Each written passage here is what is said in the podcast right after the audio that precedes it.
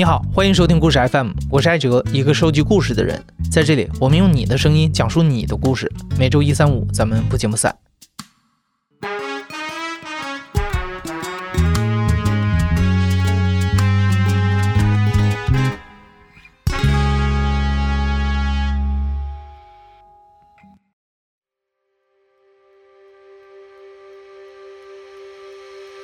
故事 FM 有个非常著名的系列啊，叫铁窗类系列。我相信很多听众都听过。在这个系列里啊，我们收集中国人在世界各地坐牢的故事。但上一次铁窗类系列更新啊，还是二零二零年一月份的时候。那次我们采访了一位国内的狱警，请他讲了讲现在的监狱是如何运行的。那今天呢，我们还是讲国内的监狱，我们来讲一讲它二十多年来发生的巨大变化。这次呢，我们是邀请到了专门研究监狱的学者，也是故事 FM 的听众宋立军博士。宋立军曾经在监狱系统从事第一线的工作和科学教研，一共有二十五年了。今年从监狱系统调出，任教于南方某高校的法学院。而今天的故事啊，要从一九九五年说起。那年，宋立军刚刚从中文系毕业，想要去南方找找机会。我是七一年生的嘛。一九九五年大学毕业，那个年代的人就认为江南到处都是淘金的地方啊。那我跟我的小伙伴们就到了呃这边来去找工作，没想到在省城里的招聘的这种摊位有很多很多，我们就到处转。结果我转到一个监狱管理局举办的一个招聘的一个那个吧台，后来我才知道这是这个省的监狱管理局第一次在人才市场上招聘。我就赶上了。我当时呢是在大学里写了一些东西，比如说小散文呐、采访啊等等，那些写作的作品，我就给招聘人员看，他们感觉我可能更适合到监狱做文秘工作，这当场就签协议了，真的是很兴奋，兴奋到什么程度呢？就是我要当警察了，因为我是近视嘛，没想过说还能做警察。然后到七月份吧，我就到了监狱工作。进监狱就有培训了。我记得我们培训第一课，或者是刚开始给我们一个震撼，就是呃，放的是血案警示录，全国各地这种警察被杀的这种录像，我们就看就血淋淋的，真的是那镜头让我们看着很恐怖啊。所以呢，在培训的人员跟我们讲。监狱是火山口，是炸药库，这是非常非常危险的地方。就这个，我在后来的工作里面也发生，我们监狱一个警察被犯人活活打死这样一个一个过程。就是刚进入教育的时候，是这样一个教育，就以前没想过那么太多，但是那里面真是活生生，全国各地的全都有啊。那个时候也确实是着实很害怕呀，就是确实。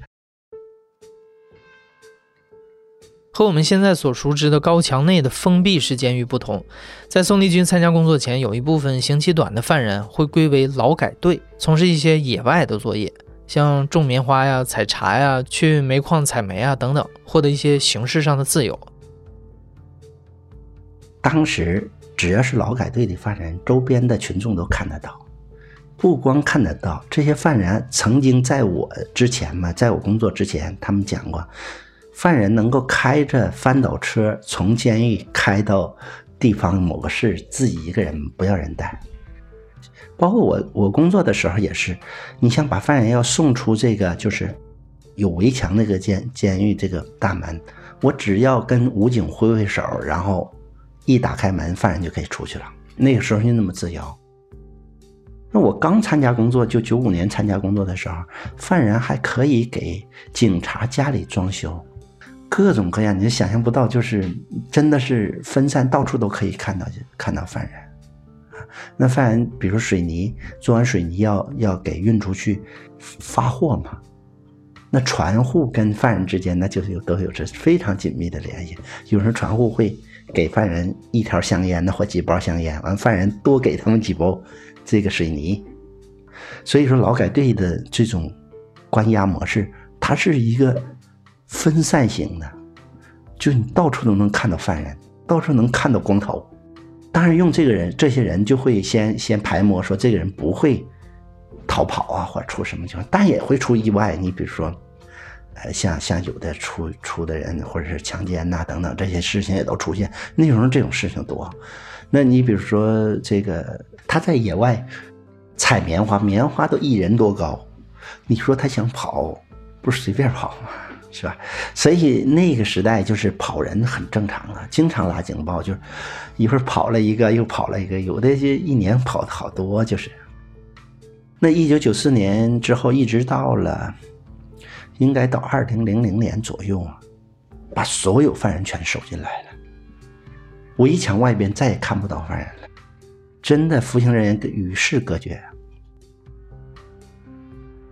实行全面监禁了之后，为了预防逃脱，监狱在硬件和管理上都进行了很多的升级，把服刑人员越狱的可能性降低到了近乎为零。不过，即便是这样，也出现过个别通过巧妙的手段逃出监狱的人。逃跑的犯人里的智慧，你是想象不到的。比如说，像这个《肖申克救赎》那个电影里面，你看逃跑就很巧妙，是不是？那我在另一个省去调研的时候，有一个人给我讲，他们监狱曾经发生过一个预谋脱逃的案件。那他想逃跑，必须现在的高墙电网，包括内部的这种栅栏呐，都很紧密，甚至还有狼狗啊等等类似类似的这种警戒的一些设施。那有一个犯人呢，就是因为可能也不是近几年了，前几年啊，前几年，一个犯人呢，就是每次收工的时候都会拿一瓶水，他看到有一个那个铁栅栏那地方有锈，他就每次都倒一点水上去，每次倒一点水上去，就是目的让他赶快锈掉，然后好好有脱逃的机会啊。犯人都会动很多的脑筋，但现在很少嘛，很少。一九九四年，中国的监狱法出台。这之后，监狱加强了对狱警行为的严格约束。过去一些隐藏在监狱角落里的陋习和顽疾被一一清理。那回顾这二十年来，宋立军最大的感触就是，狱警和服刑人员之间的关系发生了巨大的反转。那我当时是在大队里面做内勤，因为当时的大队呢是属于管理中队的。现在很少有中队了，中队全都变成大队，大队后来又变成的叫监区。那我在大队做内监，就跟着跟着我的同事到到中队里面去检查工作，他们都带着对讲机，我当时还没有对讲机，好像是到那边去呢。我印象最深的就是大铁门一开，然后就是干不好，就是都这样，都在喊的，都干不好。这个犯人的头都剃光光的，然后好多人的头上都有伤疤。那很显然是打架呀，或者什么呀？那那那个时候，大家都殴的也比较多。过去的警察是可以随便的行使自己的这种强权的这种姿态的。那个时候的野蛮，那扇嘴巴、踹一脚、骂爹骂娘的都很正常。那这种情况也是二零零零年左右，渐渐的就消除了这种情况。当时呢？就是警察被犯人称呼为政府，报告政府，警察的身份就是政府的化身。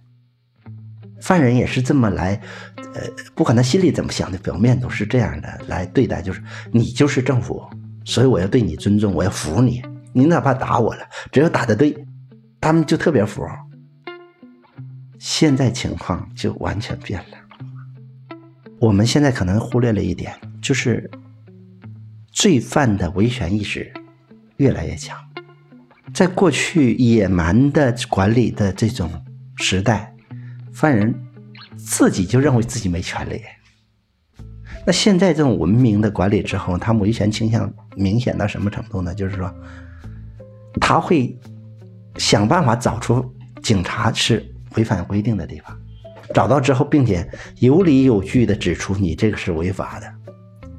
因为人呢是没有办法，就是永远是那样清醒的，或者是一点错误没有的，不可能的。我也听过一个女监的一个警察跟我讲了，说他一个同事嘛，到监狱里面上班，早晨上班带的是肉包子，到监狱一看，犯人吃的馒头很好，就割他的肉包子，跟犯人的馒头做了交换。那如果我们普通人会认为这是个很好的包子，不比馒头好吗？但犯人就向监狱举报了，说这警察吃秋粮，受处理。但是我参加工作可不是这样，我参加工作的时候，一到晚上，犯人都给我们煮方便面、火腿肠、鸡蛋，也不知道从哪里来的。那我要洗澡了，就把我的衣服全换好，内衣什么也不知道哪里来的。那给我泡脚、理发、挖耳朵，我们都是这样服务啊，接受这样的服务。现在没有了，不可能有了。你就想想那个时候，警察是多么享受啊！现在你看，用个包子换一个馒头都会受举报，更不用去打骂了。那打骂呢，犯人有句话说：“我让你脱掉警服。”就公开这么讲啊，就已经到了就这样一个权力意识越来越越越越大，甚至有人认为权力意识已经膨胀了。这个时候呢，带来一个问题，警察的心理落差特别大。你看过去，你要犯了罪，还有什么权利可言？今天。把警察看得死死的，上边看着，犯人看着，两边看着这个警察，你就可想而知这个里面警察里面的心态呀。过去的你比如现在，我刚才参加工作的时候，监狱警察把监狱工作作为事业看。我们工作当时工作要一个犯人犯了错误，我们一谈就谈两三个小时跟谈话，那打归打啊，谈还得谈。现在很难了。现在呢，因为你比如像农村监狱，那警察都住在城市里，那农村这边就变成就是我上班去，下班就回来，上班去，下班回来。你想想这是什么状态？我们那时候住的房子就在监狱旁边，那吃完饭就跑到监房里面去了。他就觉得那一块就是是我的工作，我很。我需要投入的地方，现在不样，那块是我拿钱拿到我的应得的收入的地方。我觉得这是两个不同的时代的变化，那它带来的心理落差有多大？比如说，跟我一起工作的同事们，回想起当时做警察那种荣耀，到今天这种憋屈，现在我变得谨小慎微，甚至连犯人都不敢管的人，你说他得有多？心理压力多大？我们现在能找到的最新的数据啊，也是二零一二年的了。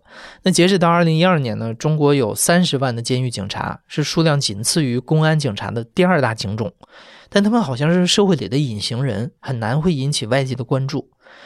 从今年二月份开始，中国有五所监狱出现了新冠肺炎的病例，那监狱系统就开始实行严格的全封闭管理。那在将近十个月之后啊，整个社会已经基本恢复正常运作的当下，监狱紧张防备的状态仍然没有放松。几十万的监狱警察分批轮流进行全封闭的执勤，无法正常的休息，无法照顾家庭。同时呢，管理方面出现的一些新规，也让狱警们倍感压力，好像他们也成了制度的囚犯，无法逃离。山东青岛的监狱，一个叫孙明的。他是一九七五年生，比我小四岁。九月份嘛，九月底，九月二十九日那一天，从零时到三时值班，这个就俗称为瞪眼班。啥叫瞪眼班？监狱有一种制度，就是因为近两年嘛，有个制度，晚上必须瞪眼看视频。这种瞪眼看视频是目的什么呢？每个监房都有，号房里面都有那个监控，怕犯人自杀呀，或出什么情况，打架斗殴啊。看监控的警察头顶上还有一个监控，也有人在监控他。被要求不能死板板的坐这边，比如说要眨几下眼，对着摄像头，摇几下身子，证明你没有打盹儿。这种瞪眼班呢？实行了大概有两年多了吧，其实没必要。自从瞪眼班之后，可能全国呀，因为瞪眼班引发的突然死亡、牺牲在岗位上时间应该是增加了。那这个孙明呢，就是这种情况下，零时到三时瞪眼班，当天的二十九号八点到十七点三十又带犯人劳动，你看中间休息五个小时，是不是？然后是十九点开始开会，十九点五十六的时候，突发疾疾病抢救无效死亡。他整个在封闭期间，第一次封闭的时候是。连续封闭六十天，也就这种在岗位上牺牲的警察的消息，是没有人去关注的。到目前为止，整个监狱系统的疫情的封闭模式还没有结束，依然是要集中好长时间在里面工作。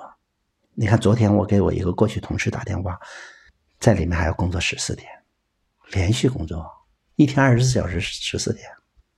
你再问问整个中国，除了监狱的行业还有没有？学校这样吗？机关这样吗？部队这样吗？只有监狱。还有一个呢，监狱在管理上啊，现在出现了一种简单化的一种趋向。靠什么来考核呢？监控。我们设想一下，在这种监控下去工作是什么一个状态？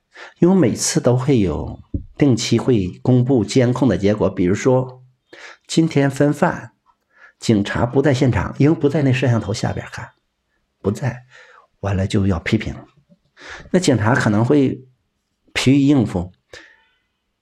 打个比方说，犯人收工的时候要摸他的、搜他的身有没有违禁品，搜完之后呢还要。过那个安全门、安检门有没有金属？你看这这这个两个程序都是为了安全，是不是？那比如说我一摸什么都没有，放过去不走安检门，那边摄像头就看到你没走安检门，这会出问题。那警察也知道了，既然你这样弄，那我就假装摸一摸，摄像头一看，哎，摸了，然后这让犯人一走也走了，他一响响就响，因为他听不到。监控那边听不到响的声他看到这个犯人走了，那有的时候会有各种小金属，你比如说哪怕衣服上一小块金属，它也会响，过去过去了。因为你既然让我监控正确，我就一切按监控告诉我怎么做就怎么做。像过去我们的工作可不管你谁监控不监控，我就凭我的良心把这事做好，做对不做都是自己心里知道。现在不行，必须经过监控能看是准确的。如果一个人被监控看到准确不准确的时候，他工作就没有兴趣了。可以说，政策不仅影响着狱警，也在悄悄地改变着监狱内部的生态。过去监狱管理松懈，服刑人员之间，甚至是狱警和囚犯之间，有很多不成文的潜规则来左右着一座监狱的运作。但是，当用制度的大手把这些潜规则都消失了之后，有趣的现象却发生了。有什么样社会就有什么监狱。只要社会的潜规则不消灭，监狱是必然有潜规则的。曾经一段时间，不是现在了，短刑犯是不能减刑的。现在短刑犯可以减。那短刑犯不可以减刑的话，就会出现一个问题：他为什么要劳动呢？那这里面就特别有趣的事，就是说，短刑犯的人劳动的成果。因为我劳动到底是多少，计分没用，那分不能折合成减刑，也没有劳动报酬。当时，那这时候短刑犯的劳动成果就给某些需要减刑的人，他得分高，他不就减刑吗？但这里面没有无偿的帮助，那长刑犯就得要想办法来报答。那这种情况是监狱是严格打击的。这很显然不诚实嘛，从某种不诚实。另外，真正的劳动表现上，他还不真实啊。那监狱就会处理短刑犯干的活劳动产品不许给那些需要减刑那些人，不许给，也不允许用产品来交换什么方便面啊等等，不许做这个事儿。那结果，这个运动下来之后，就突然发现，一个监狱里有不少短刑犯，他不减刑也不干活了，不干活你就会发现整个监区的产量就下来了。再有一个，无事则生非，这些不干活的人，我生病了，他肚子疼了，然后另一个又说我也肚子疼，我头疼，我说哪儿疼？他没活干呢，就折腾你警察，就是你给我带我看病去。你还必须给看，因为犯人看有病了，你不给看，你你这还是问题呢。再有，人家这个短信就是不能减刑的干活，给他点产品，那人给他点方便面，给点啥？本来他家庭条件不好，吃吃方便面，弄点啥，挺好的。现在方便面也没有了，到监区里偷这个偷那个，是不是？就整个监狱秩序又出问题了。我这说这个意思不是说。这种换产粮是好的，而是我们要从管理角度来看，你只要禁绝了这种，你就会一片混乱。而原来那种干了点活把产品给人，然后就相互交换这样，反而相安无事。你看没有？当我们把潜规则一消灭的话，管理上基本上就无法进行。宋立军认为啊，造成现在监狱困境的另一个原因是监狱的警力不足。在中国，狱警往往要身兼数职，工作强度巨大。在警力紧张的监狱，狱警一个月工作总时长能超过三百个小时，相当于是三十七个八小时的工作日。而他们的很多精力呢，又消耗在了和矫正教育无关的事情上。所以在这样的现实之下，就催生出了各种形式主义和钻制度空子的现象。刚才你说的教育矫正，这是他们最重要的，监狱应该最重要的事但是我们投入的精力是最少的，形式主义很多，真正的很少。每一个犯人都要定期要做教育，你说文化教育呀、思想政治教育，要做笔记吧？那笔记都是你抄我，我抄你的，是不是开展谁也不知道。但你一检查就有，有很多很多形式主义的东西。就监狱的形式主义东西太多太多了。你比如说，过去曾经一段时间有，就是服刑人员每日晴雨表，有一张表格，上面有一个笑脸一个普通脸，还一哭脸然后下边是这个监房里面，呃，十个人呢，名字写着，然后每天你自己勾啊，你到底今天表示心里开心呢，还是一般呢，还是不开心？那犯人怎么做呢？就是犯人告诉我。都选一般，也不是开心，也不是伤心，选一般。为什么选一般？这里面就有意思了。选开心犯人说：“我服刑，我能开心吗？”选哭脸儿就是今天不开心，有警察来找你谈话，他当然不想让警察来找谈话呀。一谈话还要做好多资料，警察做资料，自己还得写材料。说我从不开心又变开心了，要都写，所以他就都写，就情绪一般。你说这东西有什么用？但是却作为创新的一种方式。当然了，如果警察说我想表现我做工作了，那就只是一个犯人说你写上哭脸儿，完我今天找你谈话，就是这么来的。你说这个有什么用？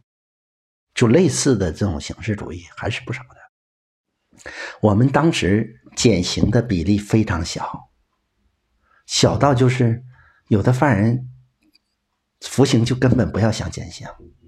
现在啥情况呢？只要努力，哪怕是两年或者一年多有期徒刑都有减刑。犯人可以自己算什么时候能减刑，分数啊等等，包括减刑全部是公开的，全在监区里晒出来。那监狱有些制度，就是说哪些是加分项，他想办法来做。你看，举个简单的例子，在监狱里面自学考试是加分项。那曾经有段时间，呃，犯人里面自学考试是这样：，比如说考一门大学语文吧，比如说自学考试考一门大学语文，我第一次考了六十几分，是不是也过关了？第二次考八十几分，是不是过关了？第三次可能考九十几分。每次加五分，这就十五分呢。他会把这个就是怎么来来多得分，怎么来会计算呢？就是明明只考一次他就过了。对，但他还多考几次嘛，因为他也懂，他多考几次得多得几次分嘛。就类似的这种，为了分来改造的还是不少的。我觉得不要看人，还是看制度。如果你制度就是规定说只能考一门，只能考一次，过了不许再考。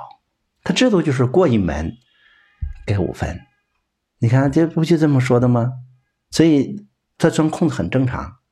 如果你我也会钻这种空子。这个我觉得，这个这是人性最最普遍的东西。那我还有一个观念，就是监狱是赤裸的社会，看到了监狱就是看到了社会，它比社会更加赤裸，整个的实质上的东西。所以不要过多的去批评监狱，而是检讨社会如何来改变。社会不改变，监狱永远不能改变。那社会上对于法治的意识越来强了，看监狱里就法治意识强了。宋立军一直认为啊，人们对未知的东西往往抱有过高的期待，所以这些年来，他除了继续深耕监狱的研究之外，也一直坚持面向公众进行有关监狱的科普和教育。他希望监狱不再是一座孤岛，里面的人应该早日回归到社会，回归人性。他也希望能有更多的人参与到改变监狱的事业当中来，让公众不再是旁观者，而是参与者。我个人呢，就是我特别担心我自己，就是二十五年的监狱系统工作出来之后，成为一个背叛者。啥叫背叛者？因为我掌握的资料很多，那完全可以就是换一个角度来评价监狱，我可以用揭秘的方式，这完全可以做到。或者夸大其词的来来评价监狱过去的工作以及未来可能怎么样，我可能会做到。但我想我的责任在于，我二十五年的监狱系统的工作，对我来说是一笔宝贵的财富。它使我从一个大学生啊，变成一个现在就是是个老师嘛，大学的一个老师。我一直我的研究的一个倾向就是一直要理解监狱，理解监狱警察。理解犯人，他们之难，我要让社会公众知道他们有多难。监狱它是很多需要改变的，如果不介入外界力量，他们很难走出现在的困境。